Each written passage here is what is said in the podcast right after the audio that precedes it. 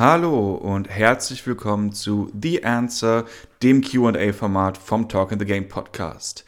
Ja, Leute, wir befinden uns auf der Zielgeraden der Regular Season 2020-2021 und ich kann euch sagen, mir reicht es jetzt auch langsam. Also ich habe jetzt langsam richtig Bock auf Playoffs.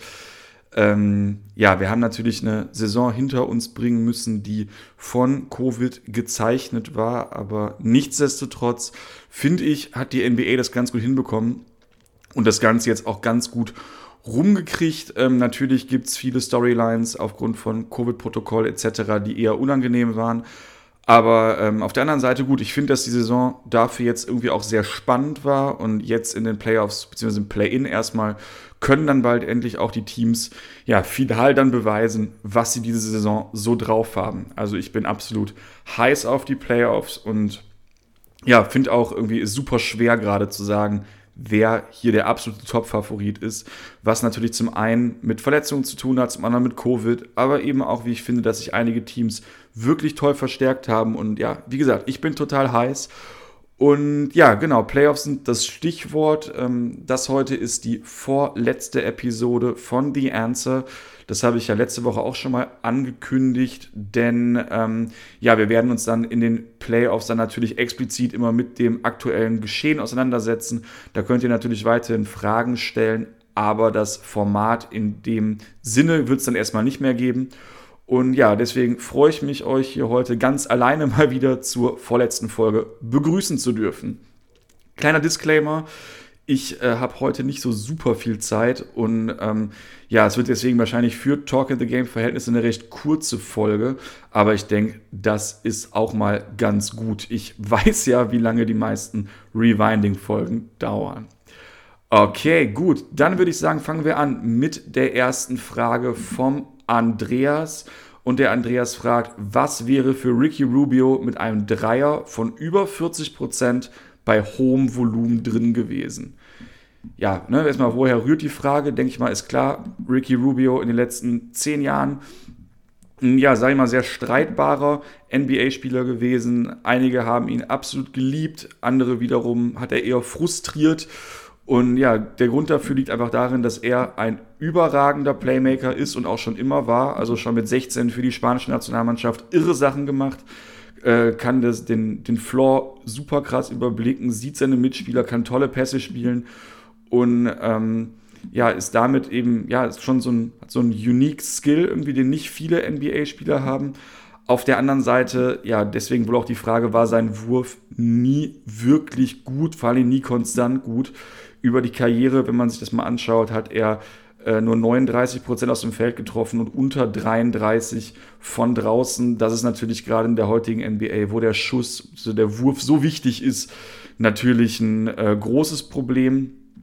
Und ja, deswegen, der Andreas fragt ja hier, wie sähe es aus mit einem hohen Volumen und mit über 40 Prozent? Und ich habe jetzt einfach mal für ein hohes Volumen 10 pro Spiel angesetzt. Das ist halt dann schon sehr hoch. Von mir aus könnte man auch 8 oder 9 sagen.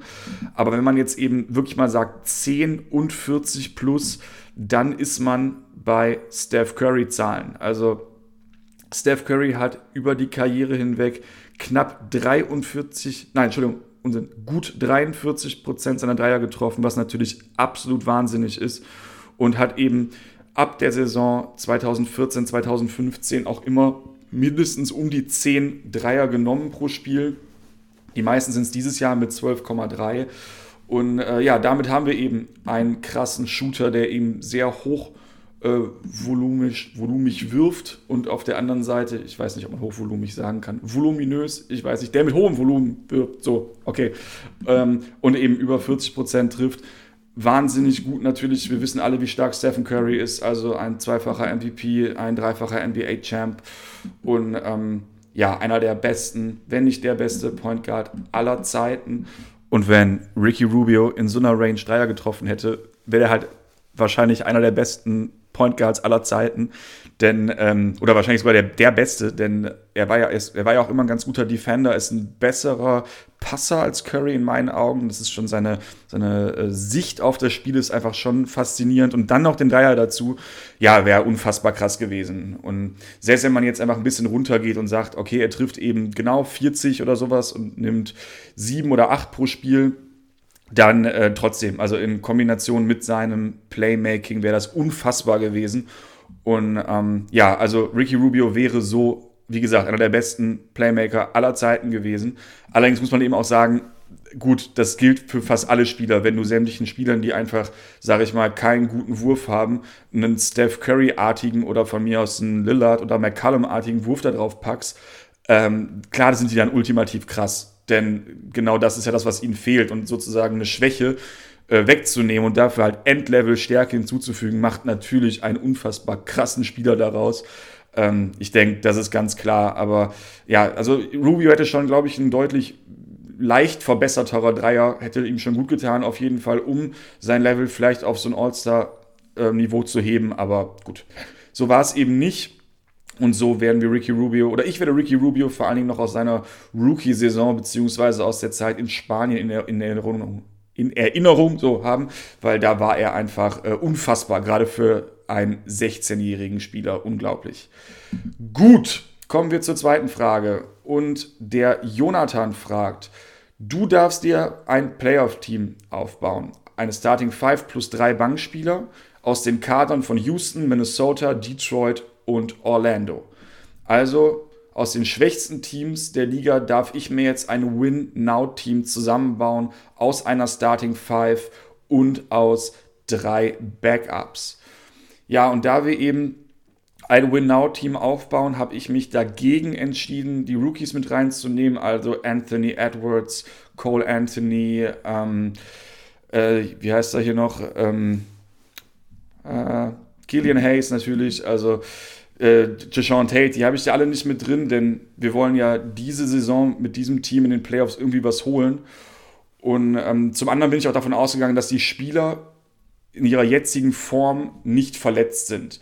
Und äh, um das kurz zu erklären, auf Point Guard hätte ich eben John Wall und natürlich nicht den John Wall aus Washington, nicht den vor seiner Verletzung, aber eben, oder vor seiner langwierigen Verletzung, aber eben so wie er jetzt Anfang der Saison gespielt hat, würde ich ihn als Playmaker nehmen. Ist für mich immer noch ein guter Point Guard und äh, aus Mangel an Alternativen eben auch einfach.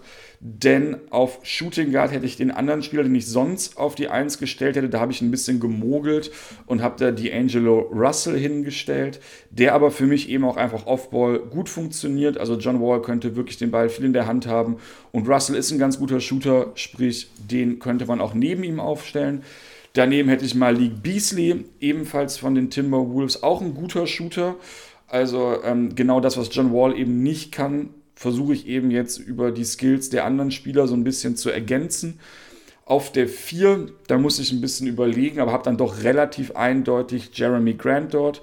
Der hat diese Saison gezeigt, dass er in einem Team eine große Rolle übernehmen kann, hat aber gleichermaßen auch schon gezeigt, dass er in Denver eine untergeordnete Rolle gut spielen kann.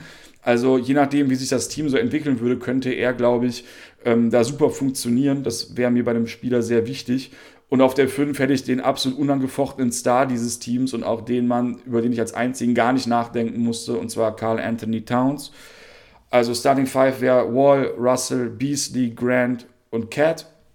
Das finde ich schon ganz gut und von der Bank habe ich dann überlegt, klar, ich könnte natürlich jetzt auch mehr als drei Spieler aufstellen, aber äh, da ja nur noch drei gefragt waren, also eine relativ kleine Playoff-Rotation, habe ich natürlich geguckt, dass ich möglichst alle Positionen äh, möglichst hochklassig covern kann. Für die Big-Position hätte ich dann äh, auch ohne lange nachzudenken zu müssen Christian Wood. Der kann sowohl Grant als auch Cat, denke ich, gut ersetzen, ist ein starker Spieler, kann locker ein Double-Double bringen und ähm, ja, hätte auch sogar starten können irgendwo. Also man hätte sich noch was überlegen können mit Grant auf der 3, Wood und Cat oder so. Aber das wäre mir zu groß gewesen. Deswegen mit Wood einfach einen super starken Mann von der Bank. Ähm, dazu hätte ich dann für den Flügel Eric Gordon, erfahrener Mann, der sowohl defensiv als auch offensiv gut ist, der ein ganz guter Shooter ist, der jetzt zwar nicht mehr in seiner Prime ist, aber auch gerade im Vergleich zu den anderen Spielern, die da rumgelaufen sind, für mich noch jemand ist, der Playoff-Erfahrung hat, der ähm, auch in den wichtigen Momenten liefern kann und damit die beste Alternative auf dem Flügel.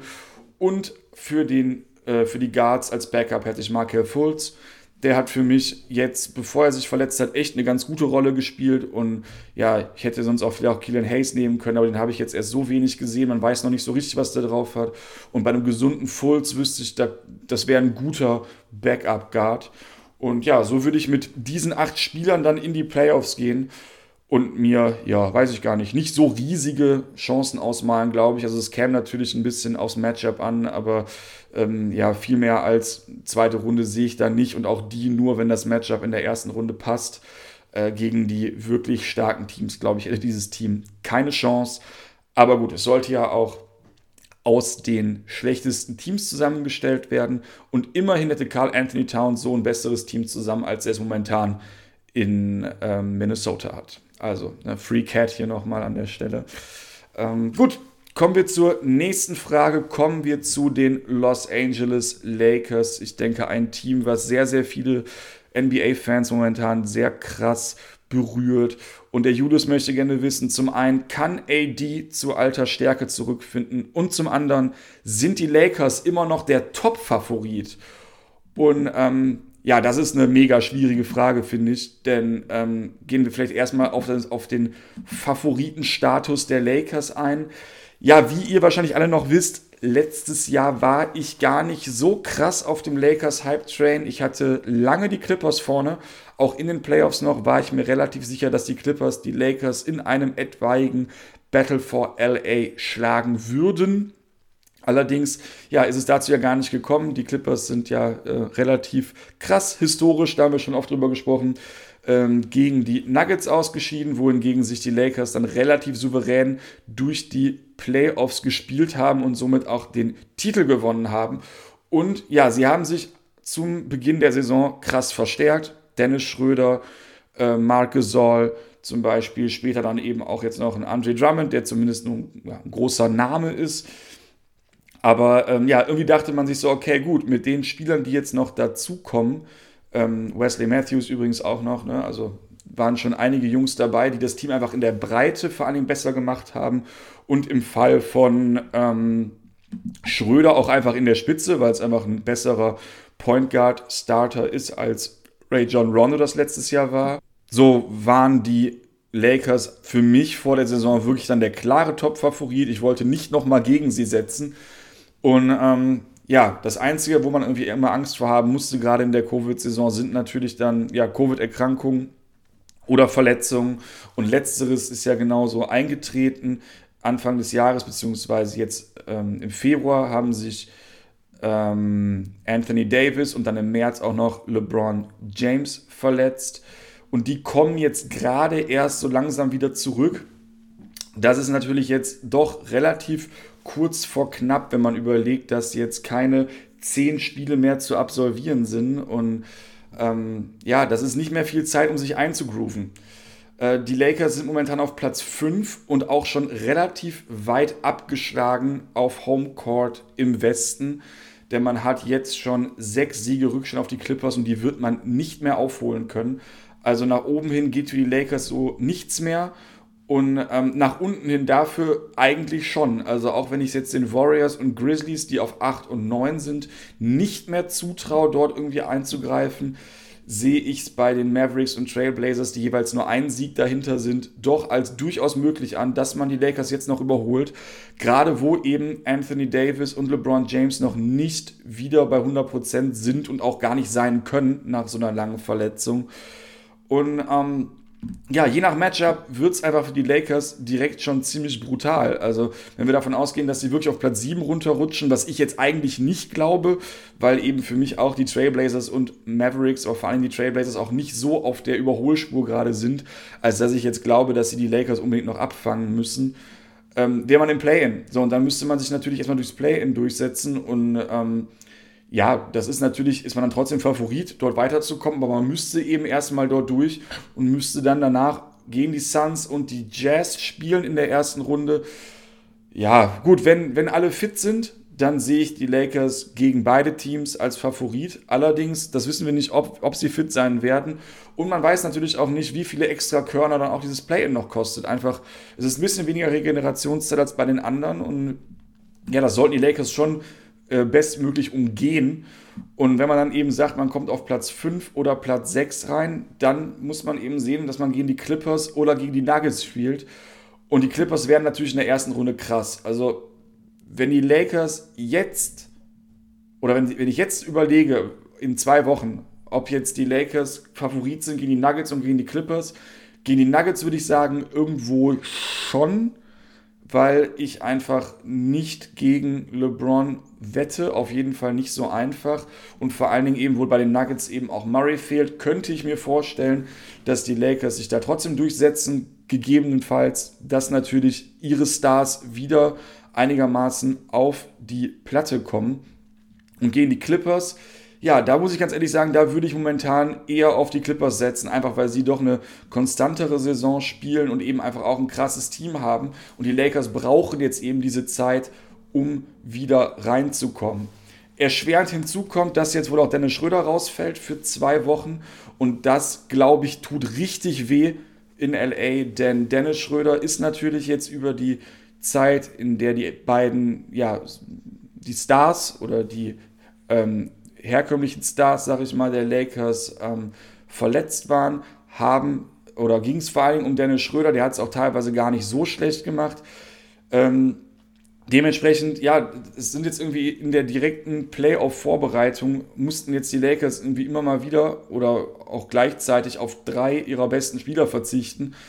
Und ähm, das geht natürlich an keinem Team spurlos vorbei. Dementsprechend, ich sehe es schwierig. Also ich, für mich sind die Lakers nicht mehr der Top-Favorit auf den Titel. Allerdings nicht, weil ich jetzt einen anderen Top-Favoriten habe, außer eventuell Brooklyn. Aber wenn ich jetzt nochmal im Westen schaue, würde ich jetzt aus meiner Warte aus sagen, dass es total schwer ist, da jetzt wirklich zu sagen, wer der Favorit ist. Und ähm, ich glaube jetzt nicht, dass die Lakers keine Chance mehr haben, aber so dieses Alleinstellungsmerkmal, das überragende Team im Westen zu sein, das haben sie meiner Meinung nach nicht mehr inne. Und ähm, um zum zweiten Teil, beziehungsweise zum ersten Teil der Frage zu kommen, kann Anthony Davis wieder zu alter Form finden? Ja, klar. Die Frage ist nur, ob er es rechtzeitig kann. Ne? Also ich glaube schon, dass Anthony Davis jetzt nicht so verletzt war, dass er jetzt nie wieder zurückkommt. Aber er kam jetzt eben so ein bisschen holprig wieder zurück. Also die Punktausbeuten sahen abgesehen vom ersten Spiel eigentlich ganz okay aus. Mit 17, 18, 26, 22, 12 und 25. Man hat äh, im letzten Spiel dann auch die Nuggets mal schlagen können, was ja auch nicht ganz unwichtig ist, gerade so im direkten Vergleich. Ähm, die Quoten, ja, mal so, mal so. Also es war mal eher so um die 30, dann mal wieder um die 50, was in Ordnung ist auch alles. Also alles ein bisschen streaky. Nichtsdestotrotz ähm, Anthony Davis natürlich einer der besten 10, 15 Spieler der Liga, auch wenn er angeschlagen ist. Und ich denke schon, dass er noch ähm, konstanter werden wird. Es wird ihm natürlich auch gut tun, wenn LeBron wieder da ist. Allerdings, ja, wenn es jetzt nur die, wenn die beiden jetzt zurückkommen und sich praktisch jetzt wieder zurück in Shape spielen müssen und dafür dann Dennis Schröder rausfällt, ist das für die Lakers wirklich sehr unglücklich. Also ich kann mir immer noch vorstellen, dass die Lakers Champ werden. Ich kann mir immer noch vorstellen, dass die Lakers äh, die Playoffs dominieren werden. Aber ich kann es mir eben auf der anderen Seite auch vorstellen, dass die Lakers schon relativ früh ausscheiden. Also ja, so ein bisschen wie diese ganze Covid-Saison. Irgendwie alles kann, nichts muss.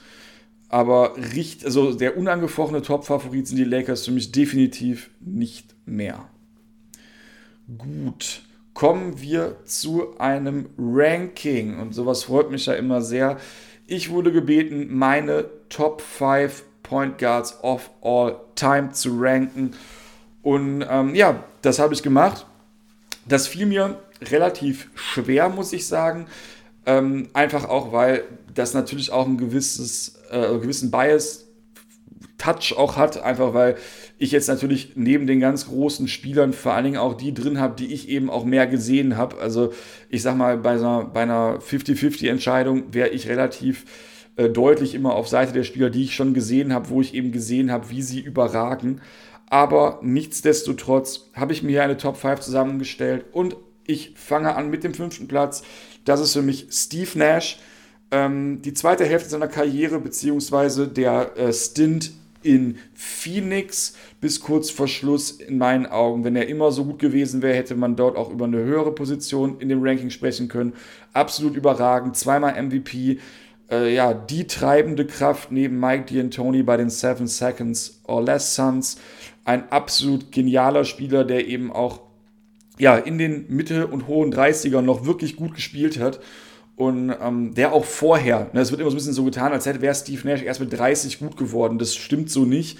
Nur so richtig überragend wurde er erst dann. Und vorher, ähm, ja, war er eben auch gut. Also gerade in Dallas auch ein sehr guter Playmaker, aber eben nicht auf diesem High-End-Niveau. Darum in also wenn man die jetzt zusammenzieht, sozusagen, die, die zwei Hälften seiner Karriere, würde ich ihn auf Platz 5 einranken. Auf Platz 4 habe ich Chris Paul. Ähm, das ist mir erst vor kurzem richtig bewusst geworden, wie krass der Typ überhaupt ist. Ähm, ein Spieler, den ich eben auch, von dem ich die ganze Karriere miterlebt habe.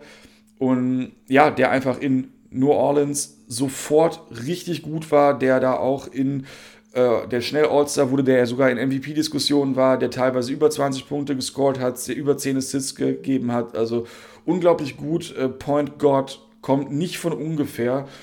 Und ähm, seinen Einfluss aufs Team sieht man einfach in jeder Station.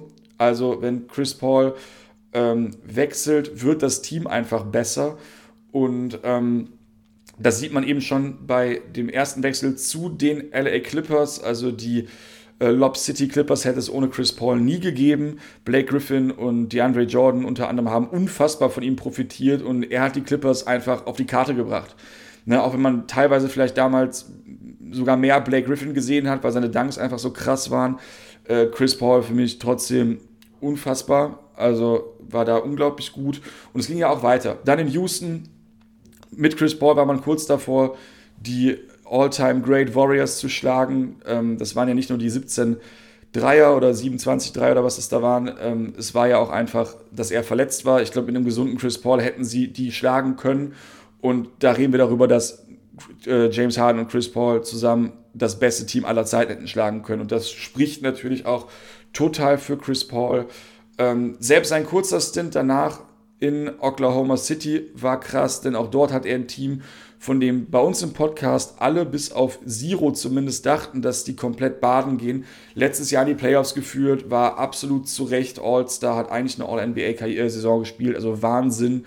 Und jetzt in Phoenix wahnsinnig gut. Also ähm, die Suns waren letztes Jahr so ein Borderline-Play-in-Team. Äh, ähm, natürlich hatten sie schon äh, Devin Booker, der natürlich gut ist, und die Andre Ayton. Und äh, natürlich haben sich auch bestimmte äh, Roleplayer entwickelt, aber der Riesenschritt jetzt einfach zu einem Contender, der kam durch Chris Paul und da sieht man einfach seinen ja, unfassbar krassen Impact. Und je mehr ich gerade über ihn rede, desto äh, schlimmer finde ich es eigentlich, dass ich ihn nicht noch einen Platz nach vorne geschieben, äh, geschoben habe. Aber ähm, ja, so ein bisschen, es ist halt immer das Ding bei ihm, ihm gehen halt so ein bisschen die Finals-Teilnahmen, Titel etc. so ein bisschen abhanden, kein MVP, kein nix. Aber ähm, nichtsdestotrotz einer der besten Point Guards aller Zeiten. Auf drei habe ich John Stockton, und gerade wo ich so viel über Chris Paul äh, gesprochen habe, fällt es mir jetzt total schwer, eigentlich einen, äh, einen Case für ähm, äh, John Stockton zu machen. Und zwar einfach nur deswegen, weil ich ihn einfach nicht so oft habe spielen sehen. Ich kenne ihn wirklich nur als Oldie. Aber wenn man natürlich in die Statistiken guckt, dann sieht man, er ist mit riesigem Abstand der äh, beste Assists Spieler der Liga-Geschichte. Also er hat einfach 15.806 Assists. Damit ist er der beste Assistgeber der Liga und zwar vor Jason Kidd und er hat einfach fast 4000 Assists mehr. Also wahnsinnig gut. Dazu die Kombination mit Kyle Malone als ja die Stock Alone Jazz, das war schon Weltklasse und ich denke eben auch, dass die Jazz, naja, ohne Michael Jordan hätten sie vielleicht auch mal einen Titel gewonnen. Also die waren in den 90ern schon der absolute Oberwahnsinn. Und John Stockton war natürlich auch Teil des Dream Teams, also wirklich der beste Playmaker wahrscheinlich der 90er Jahre. Und dementsprechend muss man ihn hier vielleicht vor Chris Paul noch ranken, wobei man da vielleicht auch abwarten muss, was passiert, wenn Chris Paul die Karriere beendet. Aber John Stockton einfach aufgrund seiner unfassbaren Menge an Assists, also so einen klassischen Playmaker, den wird man wahrscheinlich, Entschuldigung, so schnell nicht nochmal sehen. Ähm, auf Platz 2 habe ich Magic Johnson.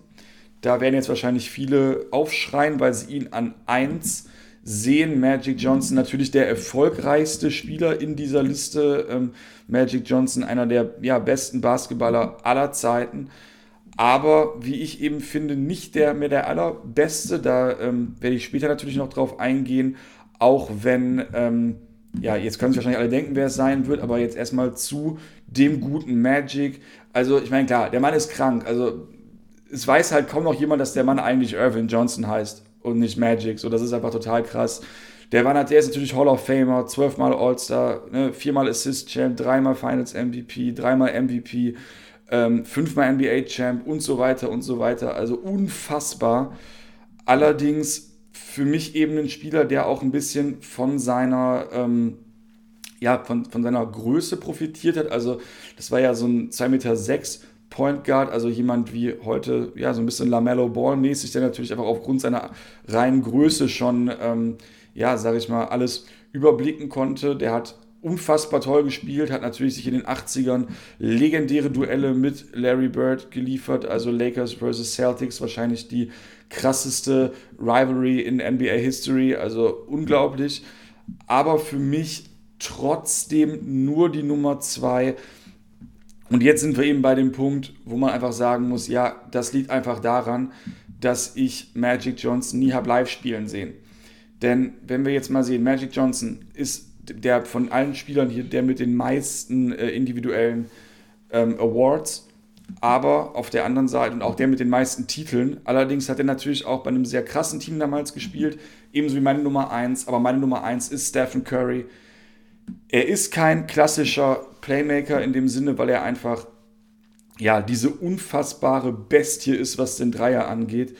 Und ähm, er hat natürlich auch ein bisschen länger gebraucht, um wirklich dann Fuß zu fassen in der Liga als Magic, der ja von Anfang an direkt dabei war.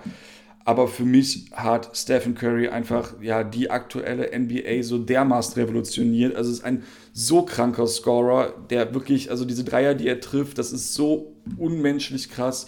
Ähm, dazu kann er eben auch ein Team führen. Er ist eben auch dreimal NBA-Champion geworden. Und sind wir ganz ehrlich, wenn, die, wenn das Glück ein bisschen anders sich entwickelt, dann wäre er auch fünfmal Champ geworden. Also sowohl der Sieg der Cavs als auch der, der Raptors, auch wenn ich die den beiden Teams unglaublich gönne, waren also auch mit viel Glück verbunden und ähm, mit Verletzungen auf Seiten der Warriors. Also ja, für mich ist Stephen Curry der krasseste und beste Point Guard aller Zeiten.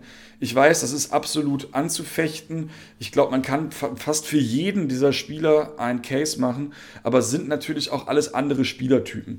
Und das, denke ich, muss man da betrachten. Für mich, wie gesagt, das hat was auch was mit Recency Bias zu tun, definitiv. Ähm, wenn ich in den 80ern Basketball geguckt hätte, würde ich wahrscheinlich sagen, nichts geht über Magic. Und ähm, Magic hat ja irgendwie auch einen Case dafür, einer der besten Spieler aller Zeiten zu sein ja, wie gesagt, für mich ist es jetzt gerade so momentan, ich sehe Steph Curry vorne, aber ähm, das ist definitiv äh, anzufechten. Ich könnte auch verstehen, wenn man Chris Paul weiter vorne sieht oder John Stockton, das ist einfach super schwer, weil das alles unfassbar krasse Spieler sind. Also ja, ähm, Spieler, wie man sie eben nur ganz, ganz selten sieht und dementsprechend denke ich, ja, da wird es genug geben, die anderer Meinung sind. Ich habe jetzt mein Case hier stehen und bin da auch ganz zufrieden mit. Gut, kommen wir zu einer Frage, die sich nochmal mit den Playoffs auseinandersetzt, beziehungsweise mit zwei Fragen zu den Dallas Mavericks. Und die erste Frage ist, können die Mavs diese Saison die Conference Finals erreichen? Ähm, ja, interessante Frage tatsächlich, denn ähm, ja, es hängt halt ein bisschen davon ab, wie jetzt, wie jetzt alles so fällt. Ne? Es ist eben sehr eng im Westen und momentan sieht es ja so aus, dass die Dallas Mavericks zwischen Platz 5 und 7 irgendwie eintrudeln. Ich meine, natürlich könnten die Mavericks auch im Play-In dann verlieren, aber das sehe ich eigentlich nicht. Ähm, ich würde jetzt einfach mal von Stand jetzt ausgehen, einfach um mal so einen Case hier dafür oder dagegen zu machen. Momentan sind die Mavericks Sechster und müssten in der ersten Runde gegen die Denver Nuggets spielen. Und ähm, da sehe ich durchaus einen Case, dass die, dass die Mavs das schaffen können. Denn man darf nicht vergessen, ich habe es heute schon mal erwähnt, den Nuggets fehlt Jamal Murray. Das ist ein wichtiger Spieler. Äh, Jokic ist natürlich krank, gut, definitiv, aber die Mavs haben eben auch Luca. Und ähm, ja, dann wird es natürlich auch ein bisschen darauf ankommen, wie es bei Porzingis läuft. ähm, auf den werden wir auch später nochmal genauer eingehen. Aber es gibt natürlich ein Szenario, in dem die Mavs die Nuggets schlagen. Das sehe ich schon. Und dann müsste man natürlich gucken, wie es dann weiterginge. Man wäre dann eben, man hätte sich dann hier durchgesetzt und dann müsste man wahrscheinlich danach irgendwie gegen die, ja, gegen die Jazz wahrscheinlich spielen, beziehungsweise gegen die Suns. Und auch da, ja, ja, klar. Also irgendwie gibt es einen Case, aber ich sehe ihn bei einer sehr geringen Prozentzahl. Also ich sehe die Chance größer, dass die Mavericks in der ersten Runde baden gehen, als dass sie in die Finals kommen äh, oder Conference Finals kommen. Und ich sehe sogar fast die Chance größer, dass sie im Play-In ausscheiden, als dass sie ins Conference Final kommen. Also da bin ich, ich ihr wisst alle, ich bin ein super krasser Doncic-Fan, aber boah, schwierig. Also ich glaube, bei den Mavericks läuft es eher so auf Runde 1 oder 2 hinaus, als auf die Conference Finals. Das würde mich dann doch sehr wundern. Aber gut, äh, die Saison war eine Wundertüte, die Playoffs werden auch eine Wundertüte sein. Also wer weiß. Ähm, kommen wir dann noch zu der zweiten Frage, zu den Mavericks. Und da ist die Frage, ob es Trade-Szenarien gibt, um Luca einen besseren Co-Star zur Seite zu stellen. Ja gut, das ist natürlich jetzt ein Thema, was schon durch die ganze Saison irgendwie geistert. Ne? Was ist mit Porzingis? Ja, in meinen Augen macht es momentan nicht so richtig viel Sinn, darüber nachzudenken, denn aktuell gibt es keine Trade-Szenarien, einfach weil wir nach der Trading-Deadline sind und ne, es keine Trades gibt. Aber ich denke, dass sich die Frage ja auf die Off-Season bezieht und schwierig, also sehr, sehr schwierig, denn ich glaube, dass das Problem ist auf der einen Seite, dass Christaps einen relativ niedrigen Marktwert im Moment hat. Ähm, und wenn er weiter so spielt, wüsste ich auch nicht, warum er so deutlich höher werden sollte. Auf der anderen Seite wenn Kristaps gut spielt und sein Marktwert steigt, dann brauchst du ihn ja auch nicht traden. Also in meinen Augen ist das schon okay mit Porzingis. Allerdings, ähm, klar, man würde sich jetzt noch jemand anderen wünschen, aber wie sollen die Mavs den denn bekommen? Also du müsstest ja entweder Kristaps traden und da wäre halt die Frage, wer gibt denn einen besseren Spieler als ihn ab? Denn Kristaps ist auch nicht mehr so jung und der kostet Geld, also sprich, da musst du ja irgendwie schon drauf bauen. Und dann und ansonsten haben sie halt nicht viel, ne? Also, weiß ich nicht, Brunson ist jetzt auch kein so krasser Spieler oder Hardaway Jr. oder so.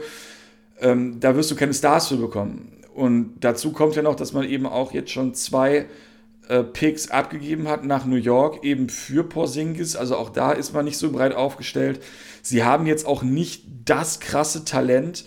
Also ähm, nichts gegen Leute wie Green zum Beispiel, aber das ist ja jetzt auch keiner, wo die äh, anderen NBA-Franchises jetzt Schlange stehen und sagen, um den bauen wir unser Team auf. Also es ist schon mal sehr schwer, überhaupt ein Trade-Paket zu schnüren. Auf der anderen Seite, man weiß natürlich nie, was in den anderen Teams passiert in der Offseason, beziehungsweise ähm, während der nächsten Saison. Natürlich können die, Entschuldigung, können die ähm, Spieler dort, die Stars unzufrieden werden und wollen einen Trade. Aber dann sehe ich eben auch da die Maps nicht wirklich als Frontrunner. Also weiß ich nicht, wenn jetzt Cat sagt, zum Beispiel nächstes Jahr oder im Sommer, ey, ich habe echt keinen Bock mehr, Leute, Minnesota tradet mich bitte, dann haben natürlich die, also außer wenn er jetzt sagt, er will unbedingt zu Dallas und sonst, weiß ich nicht, äh, spielt er nie wieder oder irgendwie sowas, gut, sowas könnte passieren, aber das sehe ich doch als sehr unwahrscheinlich an. Dementsprechend wird es dann da Teams geben, die einfach die besseren äh, Pakete schnüren. Und da muss Dallas vielleicht eher gucken, ob man sich dann noch ja, so die, die Spitze, wie soll man sagen, verbreitert, so doof sich anhört. Also, dass man vielleicht eher schaut, ob man noch einen Spieler neben die beiden stellt, der so ein drittbester Spieler wäre. Ne? Also, so ein Dog hat man ja auch schon mal gesagt, wäre nochmal so einen etwas härteren Spieler oder einen, der auch vielleicht ein bisschen abgezockter ist, aber nicht mehr den allerhöchsten äh, Marktwert gerade hat. Aber ich finde es also trademäßig sehr, sehr schwierig, da jetzt was zu sehen für die nächste Saison. Aber wir wissen dann eh erst in drei, vier Monaten mehr, wenn man dann sieht, wie die Liga sich bis dahin entwickelt hat. Momentan glaube ich nicht, dass die Mavericks einen super Trade hätten machen können, weil ich glaube, sonst hätten sie ihn auch gemacht. Also ich glaube, es gab keine Sekunde, in der Christas Porzingis untouchable war und dementsprechend, ja, da bin ich mir relativ sicher, dass das, ähm, dass da jetzt, das wäre sonst passiert und jetzt erstmal werden sie so weitermachen müssen, ja, wie wie, wie sie jetzt aufgestellt sind und die Offseason wird dann zeigen, wie es weitergeht. Ja, dann kommen wir zur nächsten Frage und die habe ich tatsächlich gerade schon so halb beantwortet. Äh, da wurde mir nochmal gefragt, wenn man die potenziellen Matchups außer Acht lässt, ähm, wem traut ihr mehr zu? Utah oder Phoenix oder den Mavs oder den Nuggets. Also jeweils. Und ähm, wenn wir jetzt davon ausgehen, wie gesagt, dass die Matchups egal sind, Utah und Phoenix schwierig. Also Utah hat und Phoenix haben beide eine überragende Regular Season gespielt. Bei Utah sehe ich natürlich die Entwicklung von Donovan Mitchell sehr positiv. Die ähm, ja, Entwicklung beziehungsweise so ein bisschen die, die, die Rückkehr von Mike Conley. Dazu mit Ingels und mit äh, Clarkson, gute Spieler von der Bank und eben mit Gobert, diesen super starken Defensivcenter. Ähm, wobei es eben sein kann, und das ist genau der Punkt, dass man den in Utah ziemlich einfach in den Playoffs vom Feld spielen kann. Und dass man eben eher so ein Regular Season Team hat, in Anführungszeichen, wohingegen die Phoenix Suns einfach Chris Paul haben. Und das ist für mich echt so ein Ding. Chris Paul ist so gut drauf und in meinen Augen eben auch einer der besten Spieler dieser Saison tatsächlich, dass ich den Phoenix Suns dann mehr zutraue tatsächlich. Also beide Teams sind gut und auch äh, Phoenix hat Schwächen, denke ich, gerade zum Beispiel die breite Rotation, die wird in den Playoffs nicht mehr wirklich notwendig sein. Also da kann man darauf nicht mehr wirklich setzen und in einer kleineren Rotation hat man dann vielleicht auch auf ein paar Positionen nicht so die besten Spieler. Aber ähm, man hat einfach Chris Paul und man hat so viele Spieler drumherum, die funktionieren. Und wenn dann eben Jay Crowder ab und zu mal seinen Dreier trifft, dann sehe ich Phoenix doch als ein Team, was eine relativ große Chance hat, sich in den Playoffs durchzusetzen, also größer als Utah. Und bei den Mavs und Nuggets habe ich es ja gerade schon angedeutet. Sie sind auch nicht ewig weit voneinander weg, aber ähm, auch wenn die Nuggets Murray verloren haben durch den Trade für Gordon, finde ich sie dann doch irgendwie tiefer und man hat eben auch noch ein äh, Porter Jr., der einfach auch ein, zumindest offensiv überragend sein kann. Also da, wie gesagt, in der direkten, im direkten Duell finde ich es auch schwierig, aber ich würde jetzt erstmal sagen, dass ich jetzt per se erstmal Phoenix und den Nuggets mehr äh, zutrauen würde. Obwohl, wie ich es heute schon oft gesagt habe, es ist aber brachial eng. Also ganz schwierig. Ich könnte es tatsächlich ich könnte jedem Team fast irgendwie einen Case malen, dass sie irgendwie in die Conference Finals kommen, zumindest den ersten sechs. Aber ähm, wie gesagt, wenn man mich jetzt so fragt, eher Phoenix und die Nuggets als Utah oder die Mavericks. So, und jetzt kommen wir zur letzten Frage. Wie gesagt, heute wird es etwas kürzer als gewohnt. Ähm, der Benne fragt, hau mal dein All-NBA-Team der besten Value-Deals dieser Saison raus. Und ähm, ja, das fand ich ziemlich schwierig. Also er hat schon die Frage gestellt, dass natürlich Rookie-Deals nicht zählen. Und ich habe jetzt aber auch einfach mal die Stars rausgenommen, also die, die sage ich mal, Max-Deals haben. Denn natürlich ist ein äh, Jokic im Vergleich zu anderen Spielern seiner Güteklasse sehr günstig, weil sein ähm, Max natürlich andere Grundvoraussetzungen hat und dementsprechend nicht so hoch ist wie jetzt äh, ein Max von Janis zum Beispiel. Aber genau um da jetzt eben um, das, um, so, um die Komponente irgendwie auszuklammern, habe ich die auch weggelassen. Also es sind jetzt keine Max-Deals drin und keine Rookie-Deals. Und natürlich bin ich jetzt auch wieder davon ausgegangen, wie auch schon in dem äh, vorherigen What If, dass die Spieler gesund sind. Und dementsprechend hätte ich auf Point Guard äh, Spencer Dinwiddie, äh, der war jetzt natürlich, oder ist jetzt schon lange verletzt und dementsprechend stimmt das jetzt nicht mehr so ganz. Äh, alternativ, wenn man den jetzt rausnehmen will, hätte ich dort äh, Marcus Smart. Äh, Dinwiddie verdient 11 Millionen pro Jahr, Smart 13. Und ähm, ja, das sind für mich schon unterbezahlte Spieler. Das ist deutlich unterhalb des Durchschnitts eines Starters. Und äh, Dinwiddie und Smart sind beides für ihre Teams äh, sehr wichtige Spieler, beziehungsweise Dinwiddie war das, bevor jetzt ähm, Harden gekommen ist. Also da würde ich Dinwiddie aufstellen, wenn nicht eben Smart, der einfach ein kranker Defender ist und auch für Boston ein super krasser Energizer ist. Und ja, die Deals finde ich sehr gut. Auf Shooting Guard hätte ich Seth Curry mit knapp 8 Millionen, finde ich für so einen krassen Shooter auch überragend. Äh, natürlich gibt es Leute wie ähm, Robinson, der wohl noch ein besserer Dreierschütze ist und noch weniger Geld verdient, aber das ist eben so ein Rookie-Minimum-Deal, den er da unterschrieben hat. Deswegen habe ich ihn da rausgenommen. Seth Curry für mich also wenn man ihn als Free Agent für 8 Millionen kriegt, super gut. Auf äh, Small Forward hätte ich ähm, Dorian Finney-Smith. Äh, der ist natürlich eher ein Vierer, aber das habe hab ich ein bisschen geschoben, denn den finde ich auch mit 4 Millionen pro Jahr super günstig. Ist einfach auch ein starker Defender, ein guter Teamplayer, scored fast 10 Punkte. Also finde ich auch für das Geld, da kriegt man teilweise halt gar nichts, für wenn man sich überlegt, was teilweise äh, Center kosten. Hüstel, Hüstel, ähm, Plumlee für 10 oder solche Geschichten. Super Deal für Dorian Finney-Smith. Auf Power Forward habe ich meinen Homer-Pick und auch den mit Abstand teuersten Spieler und tatsächlich auch einen Spieler, dessen Deal ich vor der Saison gar nicht gut fand. Und das ist äh, Julius Randle. Julius Randle verdient in Anführungszeichen nur 19 Millionen pro Jahr. Das ist etwas mehr als ein durchschnittliches Startergehalt in der Liga. Ja, und er ist einfach momentan einer der, der besseren Spieler, vor allem auf seiner Position. Der ist der Grund oder einer der Gründe dafür, dass die Knicks noch eventuell sogar Homecourt im Osten erreichen können. Also wahnsinnige Leistung von Julius Randle und 19 Millionen. Ja, das ist tatsächlich richtig wenig. Also der würde, wenn jetzt Zahltag wäre, richtig, richtig deutlich viel mehr Geld bekommen. Also finde ich einen sehr guten Deal. Und auf der 5 habe ich einfach jetzt mal zwei gute Defender genommen mit Reshawn Holmes oder Nerlens Noel. Da konnte ich mich nicht entscheiden. Verdienen beide um die 5 Millionen.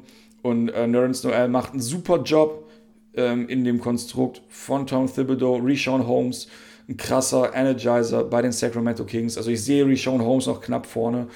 Also ähm, wenn ich jetzt meine Starting Five an Best Contracts aufstellen müsste, wären das Dinwiddie, Curry, Smith, Randall und Holmes.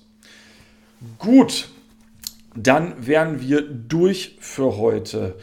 Ähm, ja, nächste Woche kommt noch einmal das QA und dann geht's los mit den Playoffs. Ich freue mich mega. Ähm, die anderen Jungs natürlich auch. Also auch Rewinding wird jetzt bald sozusagen pausieren für die Playoffs. Und ja, wir hören uns noch einmal. Aber vor allen Dingen freue ich mich jetzt auch auf die Playoffs. Es wird höchste Zeit, jetzt mal wieder zu sehen, was da möglich ist. Es wird, glaube ich, spannend wie selten. Also ihr habt es ja gerade gemerkt, es fällt mir auch super schwer, da irgendwelche Prognosen zu machen oder wirklich klar zu sagen, wen ich wie favorisiert sehe. Hoffen wir einfach, dass es keine krassen Covid-Ausfälle gibt und dass wir möglichst, äh, ja, sagen wir mal, unbeschadet guten Basketball genießen können. Und abseits davon bleibt mir jetzt noch zu sagen, macht's gut, bis nächste Woche, bleibt gesund, bleibt negativ. Ciao, euer Marius.